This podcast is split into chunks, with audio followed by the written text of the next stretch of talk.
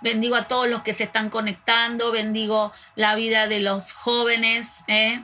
tanto hombres, mujeres, valientes, esforzados de esta generación que Dios eh, está levantando. Así que oro y cubro sus vidas, sus corazones. Declaro en el nombre de Jesús que la, la, palabra va a dar fruto al ciento por uno en sus vidas, en sus corazones, en sus familias, en sus trabajos, en donde ustedes se mueven.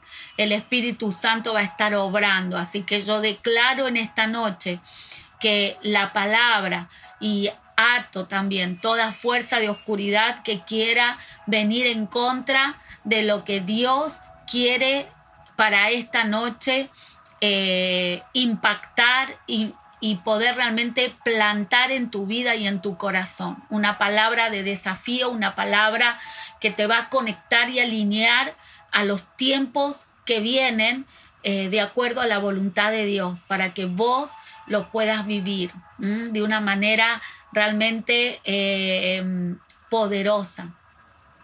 Así que así más entonces eh, vamos a ir comenzando.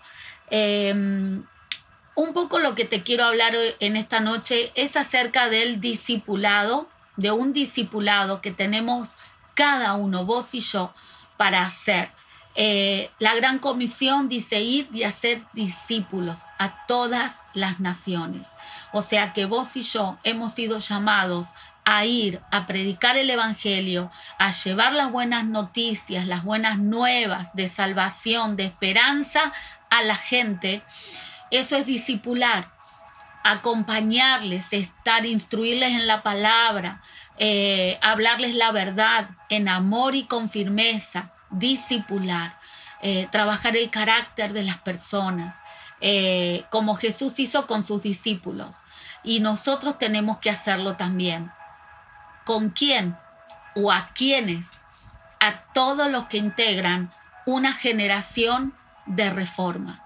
Todos aquellos que quieran ser parte de una generación que trae reforma, que trae cambios, que trae modificaciones. Por algo nos llamamos rompiendo el molde, ¿verdad? Estamos dispuestos a romper todo aquello donde este mundo con sus principios todos distorsionados y falta de valores nos quieren eh, meter, diríamos, y nos quieren eh, hacer vivir. Y nosotros lo que realmente deseamos y queremos es ir por algo nuevo, ir por más, ir por lo que el Señor tiene para nosotros. Y esta reforma, eh, esta, esta generación de reforma que Dios está queriendo levantar, habla de primero vamos a definir, ¿verdad? Lo que es reforma. Y reforma es modificar algo, ¿sí? Modificar una cosa con el fin de mejorarla. No tiene que ver eh, con dejarla ni como está, no tiene que ver que se modifica porque está mal, sino que se modifica para que sea una herramienta, un, eh, algo mejor. ¿Sí? Eh, o sea, es modificar algo para poder mejorar. Y Dios, eh, básicamente podríamos plantear que Dios quiere reformar muchas cosas en nuestra generación. Y una de ellas, y la primera de todas, es que haya una reforma en nuestro interior, en nuestro corazón.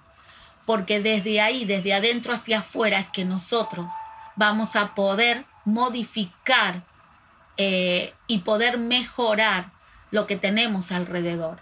También se tiene que dar una reforma en el discipulado. Tenemos que ir discipulando a nuestros discípulos de tal manera que, que vayan viendo cómo una sociedad va avanzando, va creciendo, se va desarrollando y a la vez que ese discipulado eh, tenga que ver con los tiempos que estamos viviendo.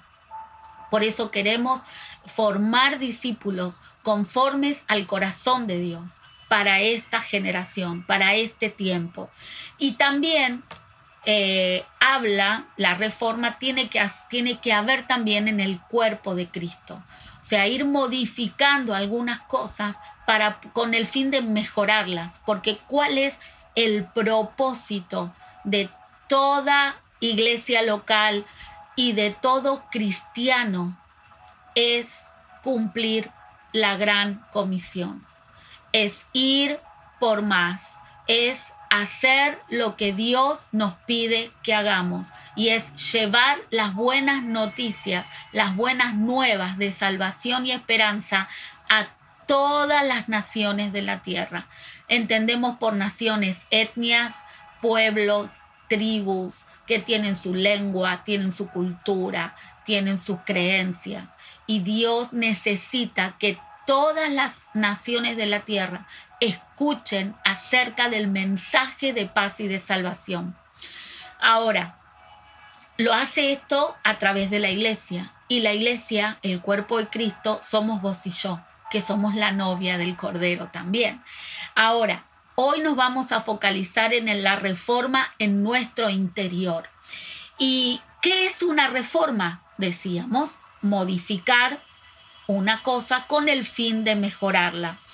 Dios es un Dios de reformas y Él necesita reformar mi corazón para todo lo que viene por delante. Un gran edificio se caracteriza por sus sólidos cimientos, ¿verdad? Por ende, la vida de un edificador debe caracterizarse por la solidez de su interior. Te lo vuelvo a repetir, un gran edificio se caracteriza por sus cimientos sólidos, si no se derrumbaría, ¿verdad? Tiene que tener buenas bases para poder sostener todo un edificio que se levanta, más la gente eh, que vive en ese edificio.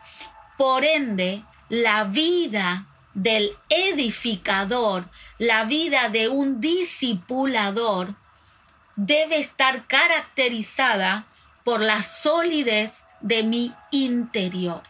Y para esto vamos a estar em, hablando sobre un atributo de Dios que es indispensable en tu vida y en mi vida. Para esto vamos a leer Proverbios 16, 32. Ay, disculpen. me, me agarró un estornudo. Proverbios 16:32. Hay una versión que dice así. Mejor es el lento para la ira que el poderoso y el que domina su espíritu que el que toma una ciudad. Cuando habla de que mejor es ser lento para la ira, está hablando de carácter.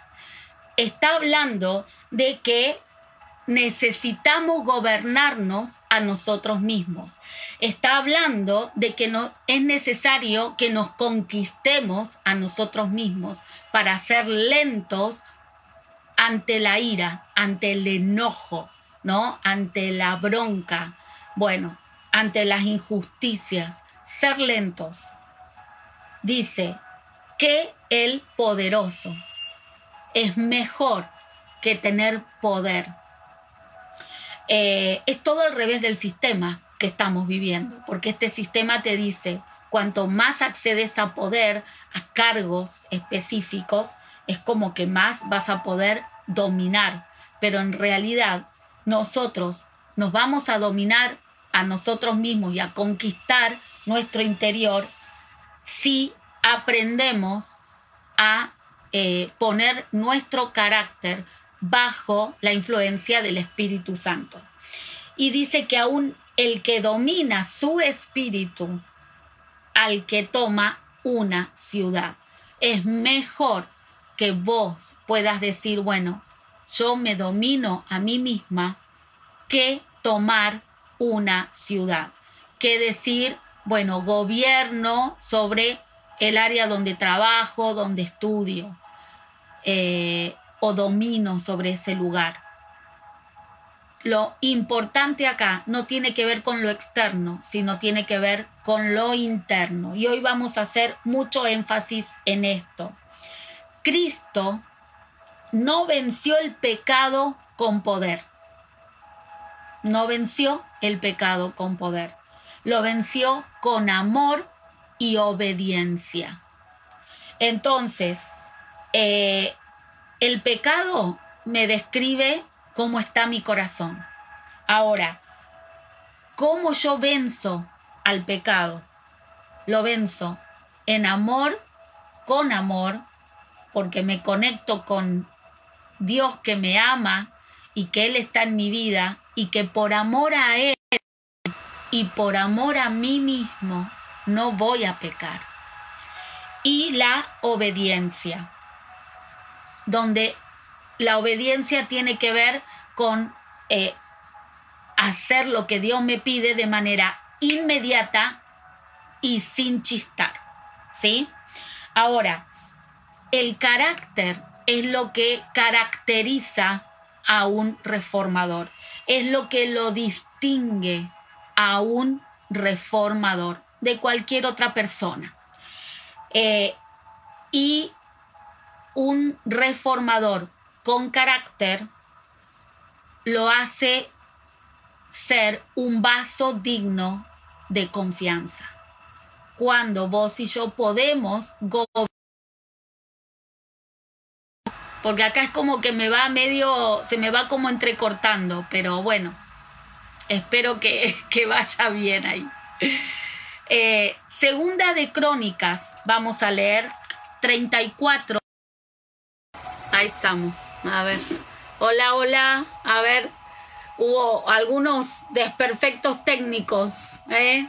Pero bueno, acá estamos de nuevo. A ver, que nos podamos ir conectando. Así podemos eh, estar.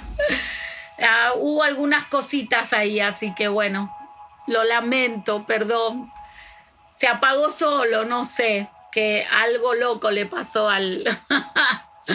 al celular. Eh, se entendió lo que veníamos hablando. Eh, retomo un poquito. Estamos ahí tratando de, acceder todos los que podamos. ¿eh? Sí. Wow. Gracias por estar de nuevo. Qué paciencia. Porque la verdad que Dios está queriendo hacer algo realmente y algo fuerte lo que vamos a compartir ahora. Entonces necesitamos realmente eh, poder darlo claro, eh, con claridad. Estamos ahora, vamos, se entiende, se escucha bien, ¿sí? Hoy espero que sí. bueno. Eh, se pudo entender lo que hablamos de sobre la reforma, lo que hay, lo que, es desde nuestro interior. Eh, se pudo entender eso, ¿sí? En el versículo de Crónicas. Bien, perfecto. Entonces, así seguimos. Gracias, Maxi. pues no sé para dónde seguir. Bien, entonces, eh, segunda de Crónicas 34, 1, 2 y 3 versículos. Em, Josías nos habla, ¿no? Nos empieza hablando de Josías.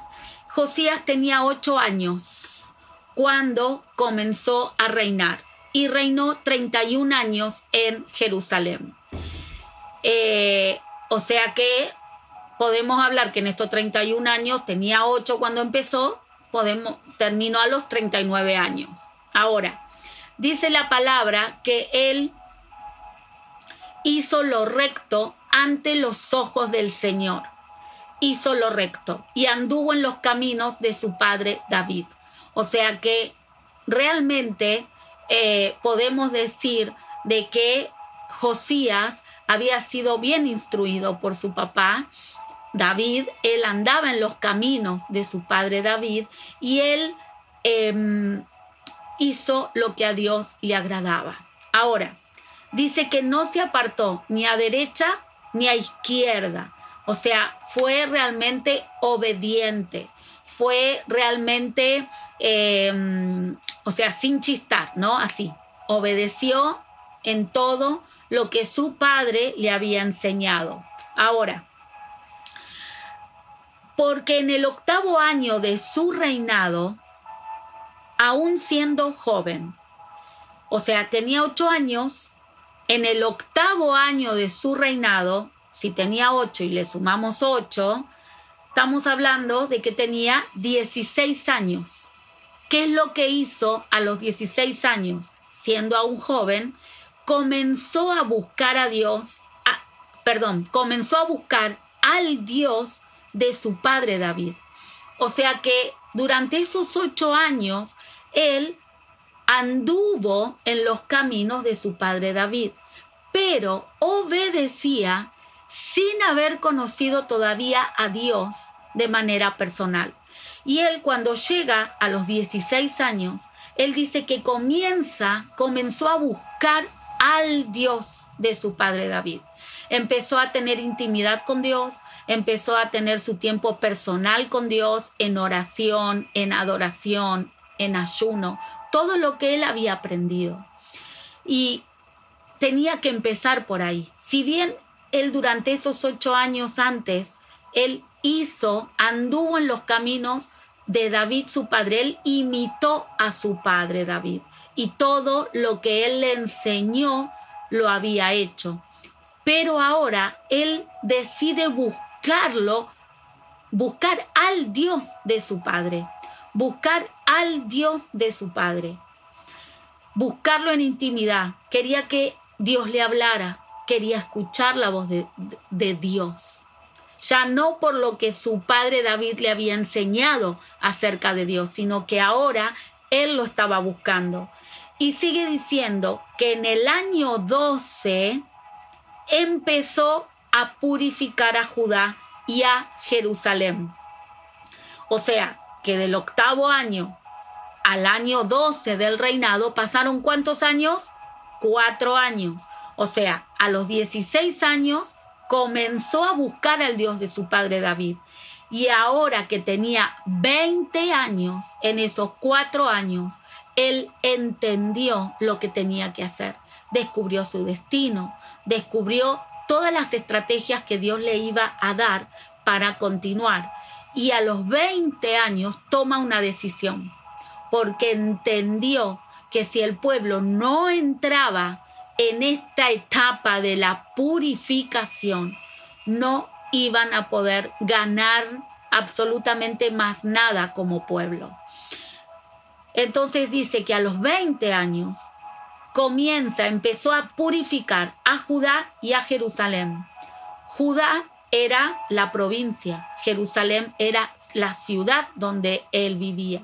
Por lo tanto, o sea, era un, un líder, un rey que estaba velando por su pueblo y él decide, ¿no? Como autoridad que todos a los 20, cuando él tenía sus 20 años, todo el pueblo, tanto local como provincial, buscaran de Dios y purificar de los lugares altos, de las aceras, de las imágenes talladas y de las imágenes fundidas.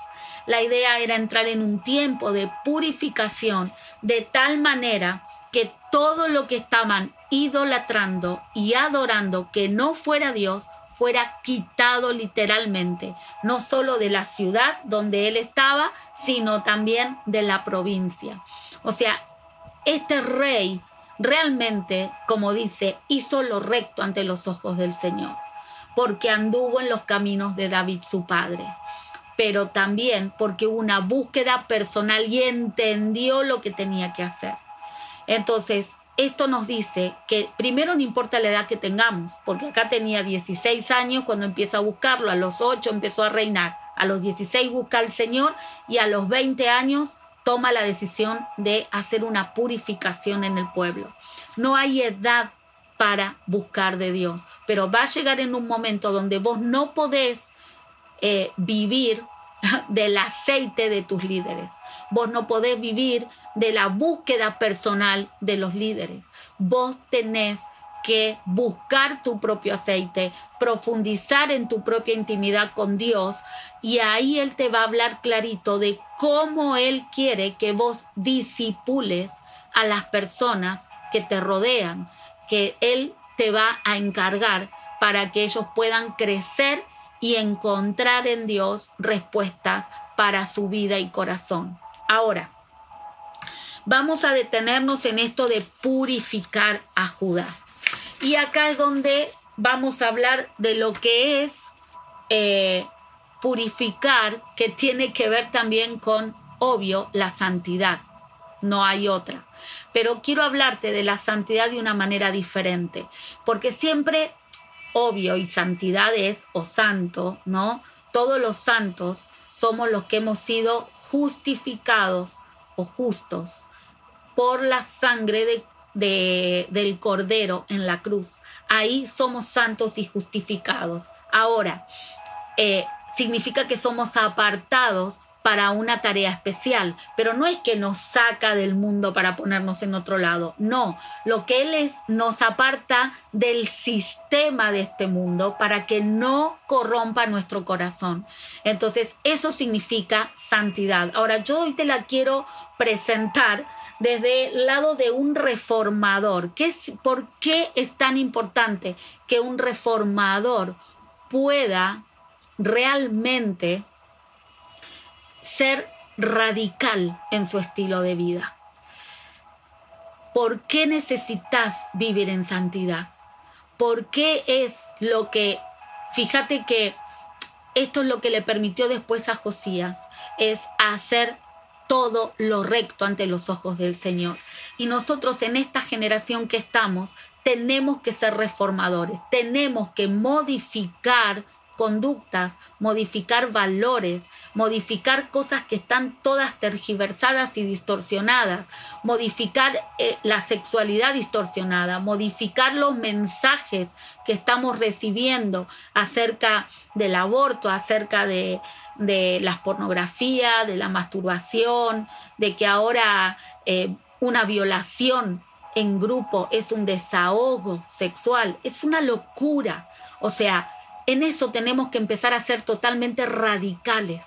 Tenemos que ser reformadores de esas em, premisas, diríamos, que nos quieren imponer en la sociedad como algo natural o algo normal que no lo es. Entonces, un reformador va a hacer todo lo posible para que el reino de Dios sea extendido sobre la tierra y poder formar discípulos conforme al corazón de Dios. Esa es tu tarea y mi tarea. Ahora, los reformadores son, como venía, te venía diciendo, radicales en su estilo de vida. Un radical es una persona que, eh, o sea, cuando vos hablas, esto es un cambio radical, o sea, eh, era todo negro, ahora es todo blanco, ¿no? Eh, o sea, un cambiazo total, ¿no?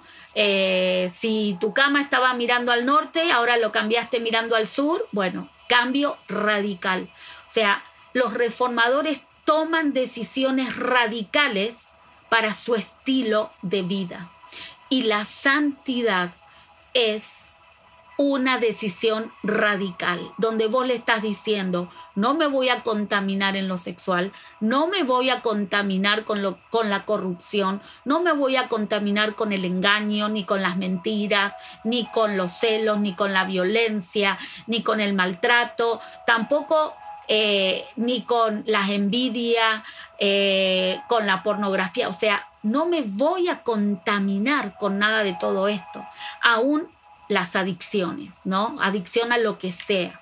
Hoy hay muchos diferentes tipos de adicciones, por eso no voy a hablar solamente de las sustancias tóxicas, sino que hay un montón de otras, ¿no? Desde la tecnología, obvio que también la pornografía, eh, tiene que ver también em, abuso de autoridad, abuso de poder, todo tipo, o sea, hay muchísimo.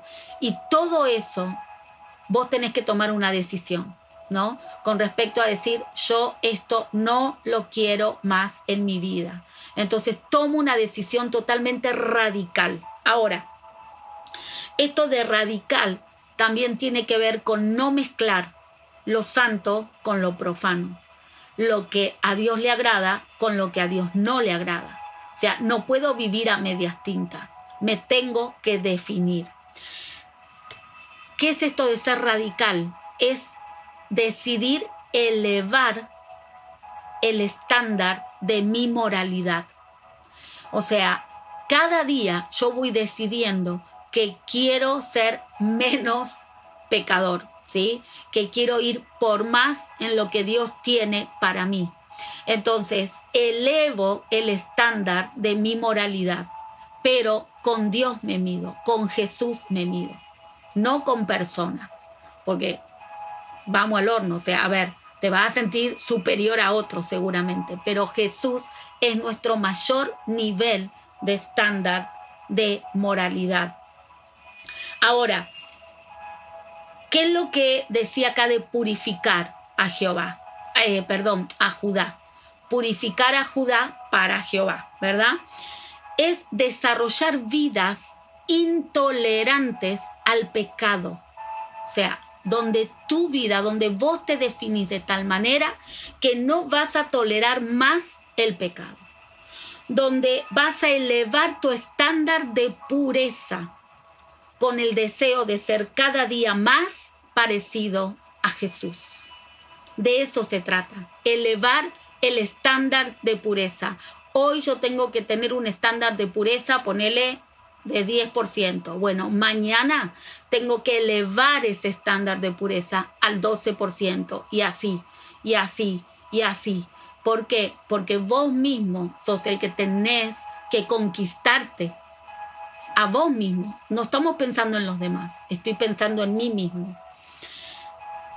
Encontramos, los que nos purificamos, un deleite genuino en todo aquello que apasiona a Dios todo aquello que, Dios le, que a Dios le apasiona tiene que ser tu deleite genuino cuando vos te purificas. Porque vos decidís agradar a un Dios grande y aparte un Dios de amor. Y este Dios tiene pasiones en su corazón. Y cuando vos te apasionas por lo que a Él le apasiona, tu deleite va a ser genuino. Y purificar tu corazón, tener este cambio radical en tu estilo de vida no va a ser un sufrimiento, va a ser un privilegio, va a ser motivo de oración, de adoración, de entrega, pero sobre todo de felicidad, donde cada decisión que tomes va a ser para mejor y para mejor, ¿sí? A la vez, encontramos eh, este deleite genuino para poder guiar a una generación para que encuentre en Jesús al verdadero placer superior. Porque en este mundo eh, te ofrece placeres todo el tiempo, pero todos temporales. Y el tema es que muchos de esos placeres comprometen tu integridad, tu santidad, tu entrega, tu rendición a Jesús.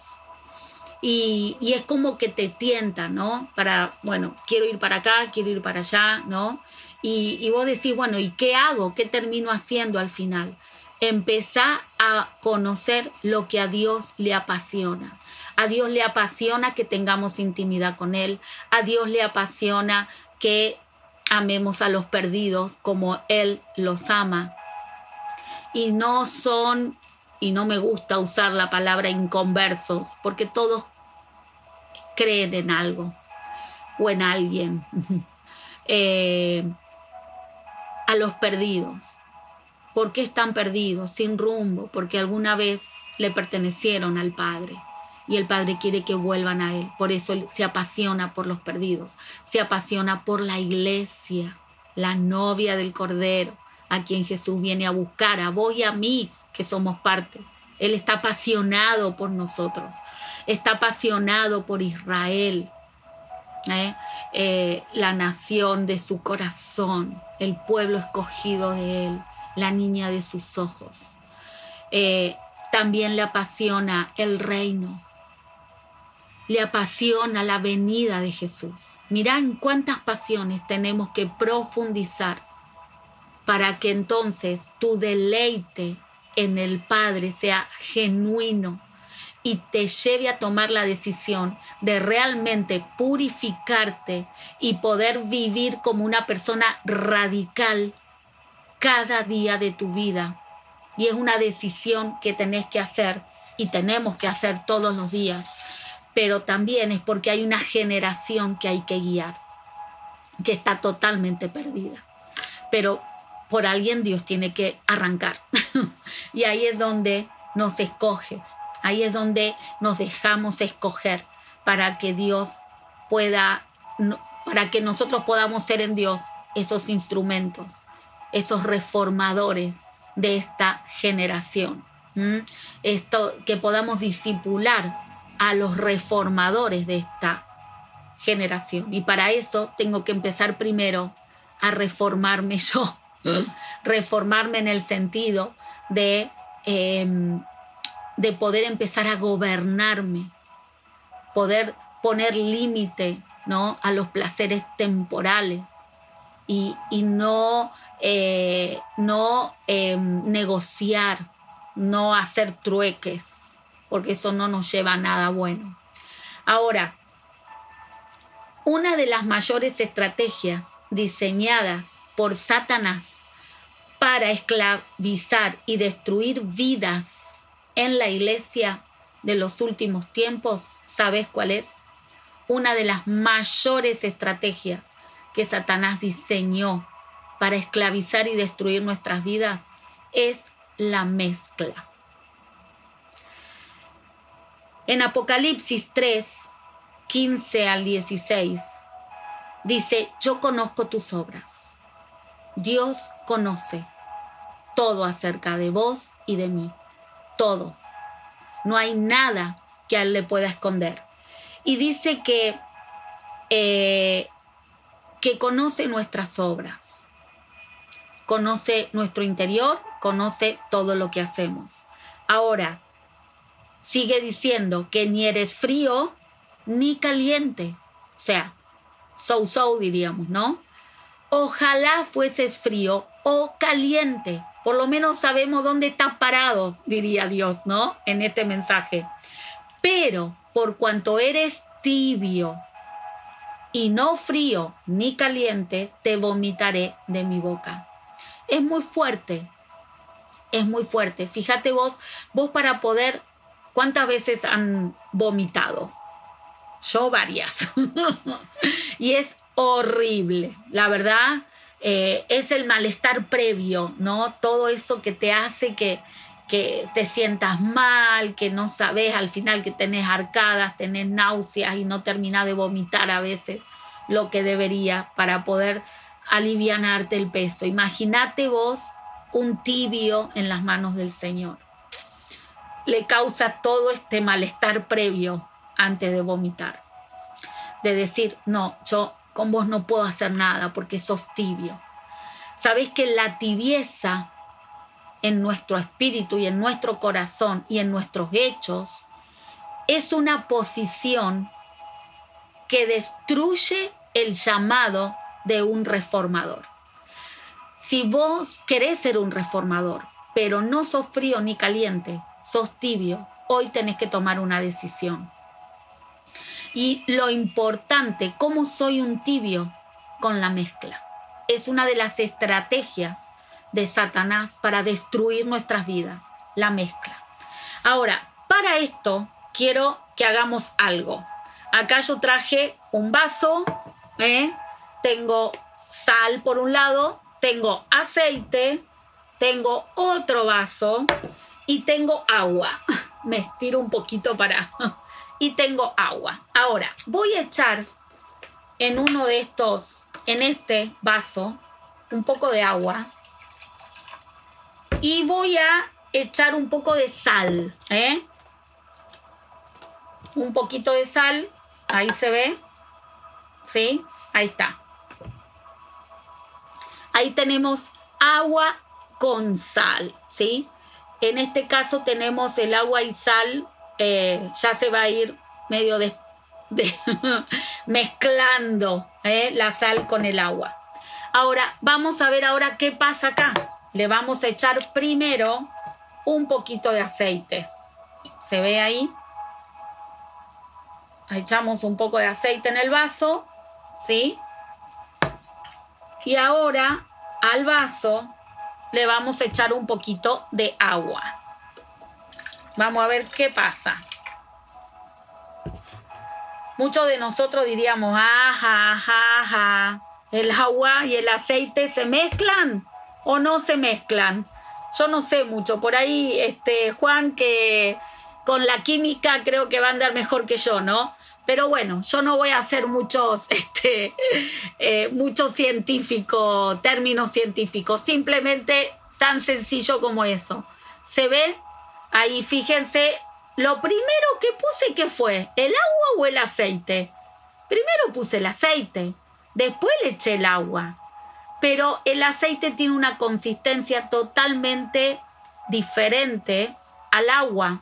Entonces, eh, en este caso, em, vemos, ¿no? Que al ser incluso sustancias diferentes, componentes diferentes, no se mezclan. El Espíritu de Dios no puede mezclarse con el espíritu de este mundo.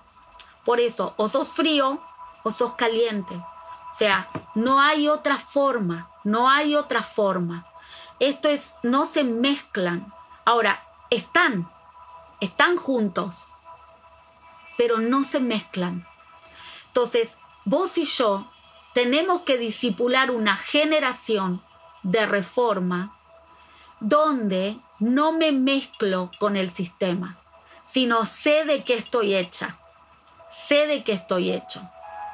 Y voy a ir a la generación a disipularla pero no me voy a mezclar con ellos, porque los estándares de moralidad que tengo son altos, porque mi decisión radical de cambiar mi estilo de vida la tomé antes de empezar a disipular a otros. Entonces el cambio en mi corazón lo hizo el Señor. Ahora, ¿qué pasa acá? Si nosotros dejamos pasar un tiempito más, eh, ya la sal, ahora todavía algo se ve medio blanca, un poquito blanca el agua, pero va a llegar un momento en que esto va a quedar totalmente disuelta y la sal queda totalmente y el agua es como que no se diferencia, ¿sí? Del aceite y el agua. Acá se ve clarito dónde está, hasta dónde llega el agua y dónde está el aceite. Pero en este, no, acá ya está todo mezclado. Ahora, el tema es el siguiente. Jesús a nosotros nos mandó ser sal y ser luz, ¿verdad? Pero sin mezclarnos. Nosotros estamos para cambiarle el sabor a la generación en la que estamos, sin mezclarnos. O sea que si yo pongo este vaso adentro del otro, es como que yo me estoy misma poniendo, ¿no? Para hacer lo que tengo que ir a hacer. O sea, no estoy hablando de que esta mezcla está mal. No, no, no, porque Dios nos dijo que Jesús, perdón, nos dijo que tenemos que ser la sal en este mundo y la luz de este mundo, ¿verdad? Porque tenemos que salar, tenemos que ir, tenemos que, y la única manera de cambiarle el sabor es metiéndonos en donde la generación está. Pero en mi interior no hay mezcla. En mi interior no hay mezcla con lo que este sistema del mundo se maneja. Entonces, esa es, esa es la forma de disipular eh, de acuerdo al estándar de moralidad de Jesús. Él vino a este mundo, Él vino a, a mostrar cómo es el reino de los cielos. Él vino, leudó, saló la tierra, pero en su corazón jamás hubo mezcla. Y aparte quiero decirte algo, cuando vos venís al Espíritu de Dios, eh, todo, o sea, cuando vos te venís a Cristo, el Espíritu de Dios está en tu vida, es necesario que te muestre para que todo lo que está mal pueda salir a flote. Como el aceite. Fue lo primero que puse y es lo que quedó arriba. O sea, eh, no puedo mezclarme. Porque por más que quisiera, el Espíritu de Dios va y está en mi vida, me va a llamar la atención. Por eso es importante en esto que dice que, que cuando nosotros vemos el tema de que la mezcla, cuando yo me mezclo, es quizá uno de los estados más frustrantes en los que puede encontrarse un hijo de Dios, en estado tibio. Es el estado más frustrante, porque ahí donde estás que no tienes respuesta a las oraciones, que no, que no me dicen, eh, qué sé yo, como que diezmo, ofrendo, estoy, voy a la iglesia, qué sé yo, pero este, en mi vida no me van bien las cosas, eh, Dios no me responde, Dios... Bueno, y yo te pregunto, ¿sos frío, caliente o estás en el medio? ¿O sos tibio? ¿Estás coqueteando? ¿Te estás mezclando con lo que Dios dice que no te mezcles? Ahí está el problema. Y eso es en nuestro interior. Ahora, cuando nosotros queremos diluir el estándar de Dios para amoldarlo a nuestra manera de pensar, me estoy mezclando. Estoy mezclando, eh, porque me estoy mezclando yo, ¿sí? Mi propia manera de pensar con el estándar de Dios. Y siempre Dios es el que gana. En la Biblia, esta actitud o forma de vida, que es la tibieza, y sus consecuencias mm, son realmente trágicas. Entonces, el consejo de esta noche es que la santidad es un privilegio que tenemos. Es un don especial es un atributo de Dios que comparte con el hombre. Y eso es lo que nosotros tenemos que ser y hacer. Em, es tremendo porque dice, si yo vivo en el estándar de Dios para mi pureza, voy a entrar en niveles mucho mayores de comunión con Dios y esto va a activar mi propósito de una manera poderosa. Por eso es importante y me encanta la palabra pureza. Eh, hay un consejo también en la palabra que dice que pensemos en todo lo puro, todo lo honesto, todo lo bueno, todo, lo que tiene buen nombre. Hablamos de pureza, que cuando hablas no hables con doble sentido, que cuando contás chistes no sean de doble sentido, que cuando eh, alguien te cuenta algo de alguien, vos guardes tus pensamientos puros, no los contamines, no te mezcles con las broncas de otros, no te mezcles con las amarguras que otros tienen, no te mezcles con la bronca, con los enojos que otros tienen. ¿Está? Si yo dejo de llenarme de cosas del mundo, de este sistema, voy a tener la necesidad de llenarme de Cristo. Y cuando uno está lleno de Cristo, se activa en la misión por la cual Dios nos puso en la tierra.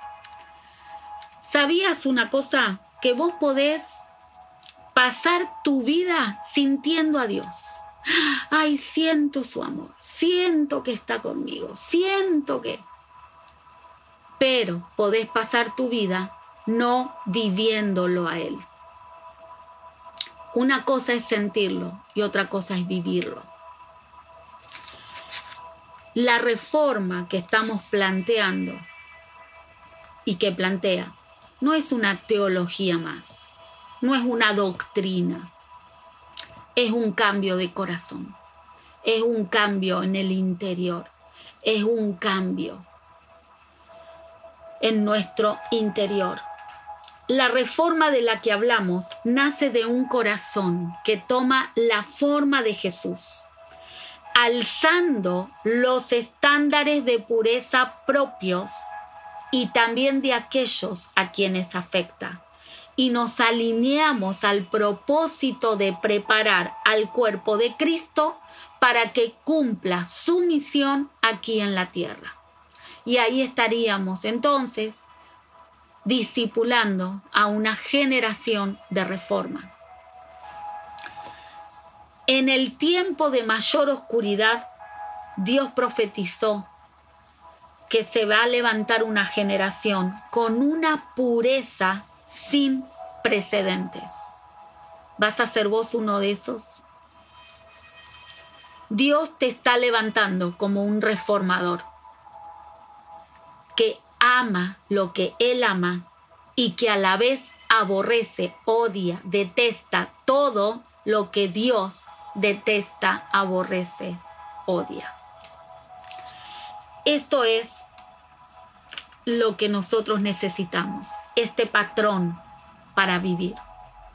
Pureza me lleva a una comunión más profunda y más intimidad con Dios, porque empiezo a ver cuáles son las pasiones de su corazón y esto me conquista y me cautiva y esto me va a dar propósito. El propósito por el cual fui llamado, voy a descubrir lo que tengo que hacer, dónde tengo que estar, qué tengo que hacer, dónde tengo que estar, dónde tengo que salar porque el sabor de esta agua ya no es la misma que antes, pero sin mezclarme, sin mezclar el sistema de este mundo con mi espíritu. Entonces no soy tibia, soy frío o caliente. Estoy con el Señor ardiendo en fuego y pasión y haciendo lo que a Él le agrada y amando lo que Él ama. O me voy completamente al otro lado. Me enfrío, me alejo, vivo la vida como quiero, placeres temporales a full, pero después no te quejes de, los, de las consecuencias trágicas que esto trae a tu vida. Entonces te animo en esta noche a que puedas tomar esta decisión, que puedas decir, bueno, Señor, yo quiero ser un reformador, una reformadora de esta generación, quiero disipular a una generación de reforma que pueda levantar sus estándares de vida de pureza y que pueda mantenerme una persona pura, sin contaminación, sin mezcla alguna, para que la presencia de Dios venga a mi vida, para que su presencia me llene, me llene, me llene más y más y más y más, y me dé cosas nuevas y me entregue todo lo hermoso que Él tiene para nosotros y de ahí ir hacia adelante. Y esto no tiene que ver con la edad. Josías empezó a reinar ocho años, a los 16 años entendió que solamente lo que su papá le había enseñado no le bastaba, ahora necesitaba buscar él por sí mismo las estrategias en Dios para los nuevos tiempos que venían. Y le tocó a él tener que a los 20 años tomar la decisión de purificar no solo una ciudad, sino una provincia. Ahora nosotros tenemos también, tenemos localidad, tenemos provincia, tenemos un país y eh, tenemos la edad para poder realmente entregarnos y que los próximos años de tu vida los puedas pasar realmente haciendo lo que a Dios le agrada, que puedas ir por lo que a Dios le agrada, vivir de acuerdo a lo que Él quiere para vos, porque eso es lo mejor. Te vas a evitar un montón de, de errores. Tal vez te equivoques un par de veces, pero el Señor no te va a abandonar. Él va a estar contigo todo el tiempo. Amén. Sé que esto es una decisión radical para un estilo de vida. Y esto no significa ser anticuado ni pasado de moda, porque la verdad, si a lo que vivir hoy, a cómo viven muchos sin Dios en su corazón, yo no quiero estar ahí, porque lo único que escucho todos los días en consejería pastoral, una vida sin Dios, no les puedo explicar las, los desastres, lo destruida que están las vidas y los corazones. Entonces, te estamos animando como iglesia a que puedas tomar la mejor decisión de tu vida. Que no seas tibio, pero sí que te definas, que seas frío o caliente. Y juntos vamos a poder disipular una generación de reforma para las generaciones que vienen también. O sea, esto es algo que va a perdurar en el tiempo, que cuando en el día de mañana vos y yo ya no estemos en esta tierra, esa generación de reforma siga discipulando a otras, porque de eso se trata. ¿Sí? Vamos a orar, ¿les parece? Y ya vamos terminando. ¿eh? Señor, te damos gracias por este tiempo. Papá, en el nombre de Jesús, queremos, Señor, tomar una decisión hoy y ser realmente reformadores radicales en nuestro estilo de vida. Señor, no queremos contaminarnos, no queremos ser tibios, no queremos mezclarnos con todo aquello que a ti no te agrada. Queremos amar lo que tú amas, queremos aborrecer, detestar, eh, correr a un lado todo lo que a vos no te agrada de nuestra vida. Señor, y que de esta manera tú puedas eh, ponernos en esos ambientes, relacionarnos con aquellas personas, Señor, que tú ya los tienes anotados en tu lista como reformadores de esta ciudad y de esta generación y de esta provincia, y que podamos disipularlos. Señor, pero primero mi compromiso de pureza contigo, pureza en mis pensamientos, pureza en mis emociones, pureza en mis acciones, pureza en mi, en mi sexualidad, pureza, Señor, en, en todo lo que haga, en todo lo que toque, en cómo administro mi dinero, pureza, Señor, pureza de corazón, que es lo que a ti te agrada y que esto permite que nos podamos gobernar a través del Espíritu Santo a nosotros mismos. Señor, no llevando eh, la vida que, que este mundo plantea bajo valores que no son de tu agrado y bajo principios Señor, que traen destrucción a las vidas. Señor, aún hay personas deambulando, están caminando, pero están muertos en vida, Señor, porque no hay vida en su interior, no hay esperanza. Señor, en el nombre de Jesús, dejamos nuestras vidas en tus manos y queremos ser esos reformadores encendidos fuego, apasionados por tu presencia, que así como Josías, vamos a buscarte día y noche para que tú, Señor, puedas poner en nosotros todo tu bien, toda tu majestad, puedas poner en nosotros, Señor, tu persona y que cada vez más nuestra vida de pureza sea la que impacte nuestro alrededor. Papá, gracias te doy por esta noche. Bendice cada joven, Señor, que está conectado, cada joven que va a ver, Señor, y se va a conectar luego, Padre Santo, eh, a esta clase de hoy. Te pedimos, Papá del cielo, tu Espíritu Santo obrando ahora en el nombre de Jesús.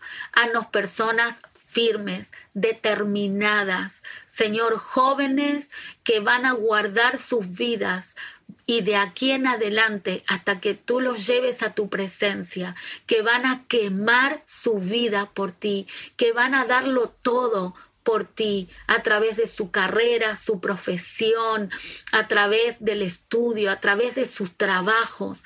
Padre, porque esto, esta vida va más allá de lo que este sistema nos está ofreciendo.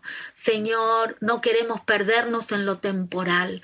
Queremos, Señor, eh, sembrarnos en lo eterno y que realmente, Señor Jesús, poder llevar una cosecha, Señor, una generación ante tu presencia.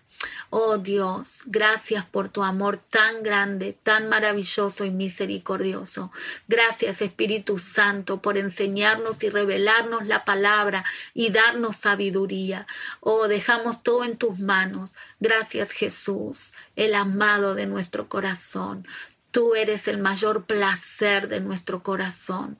Nada se compara a ti, nada, ningún deleite terrenal te iguala. Oh Jesús, gracias, gracias, gracias por estar con nosotros. En el nombre de Jesús decidimos guardarnos en pureza para ti por el resto de nuestras vidas. En el nombre de Jesús nos rendimos a ti. Amén. Amén. Bueno, Señor les bendiga tanto, tanto. Jóvenes los amamos. Tenemos muchos por alcanzar en nuestra ciudad, en nuestro departamento, en nuestra provincia. Así que les animo, hay muchísimo para hacer. Levanta tu mirada porque hay una generación que está esperando por un reformador como vos y como yo, que le muestre otra, otro estilo de vida. Realmente, realmente. Están esperándonos, nos están esperando. Así que vamos hacia adelante. Amén. Bueno, Dios les bendiga. ¿eh? Gracias por la invitación, gracias pastores, eh, Maxi, Mariel, gracias también Juan, George y Erika. Eh, honro sus vidas, cómo están amando y cuidando la vida de los jóvenes de esta generación. Sé que vamos por algo más y algo maravilloso va a estar ocurriendo. Y gracias, gracias por cada uno que está sirviendo en distintas áreas de la iglesia.